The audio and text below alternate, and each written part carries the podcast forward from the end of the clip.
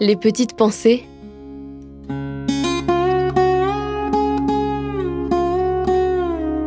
Terroir, héritage et savoir-faire. Chasser pour manger. Le gibier, il faut qu'il passe par un centre de collecte, donc un professionnel qui achète le gibier aux chasseurs. Après, il y a le service vétérinaire qui passe et qui contrôle les carcasses si tout est en règle.